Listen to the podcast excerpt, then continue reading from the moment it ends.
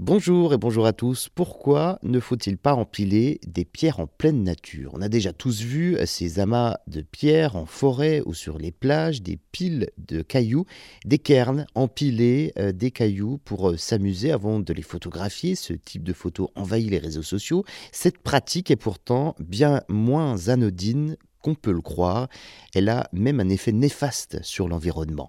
En réalité, le problème euh, n'est pas vraiment nouveau, cela fait euh, de nombreuses années que les spécialistes alertent quant aux conséquences de ce loisir. Le problème est que les pierres déplacées pour former ces piles en équilibre ne sont pas de simples cailloux inertes dans l'environnement, ils constituent en effet un habitat potentiel pour des dizaines, voire des centaines d'espèces sur la plage, dans les déserts ou encore dans les forêts. C'est ce qui s'est produit euh, notamment sur la commune de Saint-Denis-d'Oléron, en Charente-Maritime. En 2015, quand le phénomène a vu le jour, eh bien, Personne ne voyait le mal, puis l'année suivante, c'est devenu donc un vrai problème.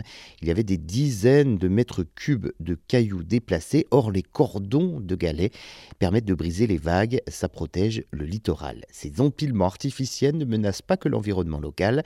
Lorsqu'ils sont réalisés pour s'amuser ou prendre des photos, ils peuvent également détourner cette pratique de l'une de ses fonctions primaires, à savoir servir de repère. Les amas de pierre, les cairns, sont en effet utilisés pour baliser un sentier, repérer un point particulier ou marquer un site important. Créer de faux amas dans une forêt, une montagne par exemple, pourrait ainsi tromper d'éventuels promeneurs randonneurs qui ont euh, besoin de ces repères pour s'orienter.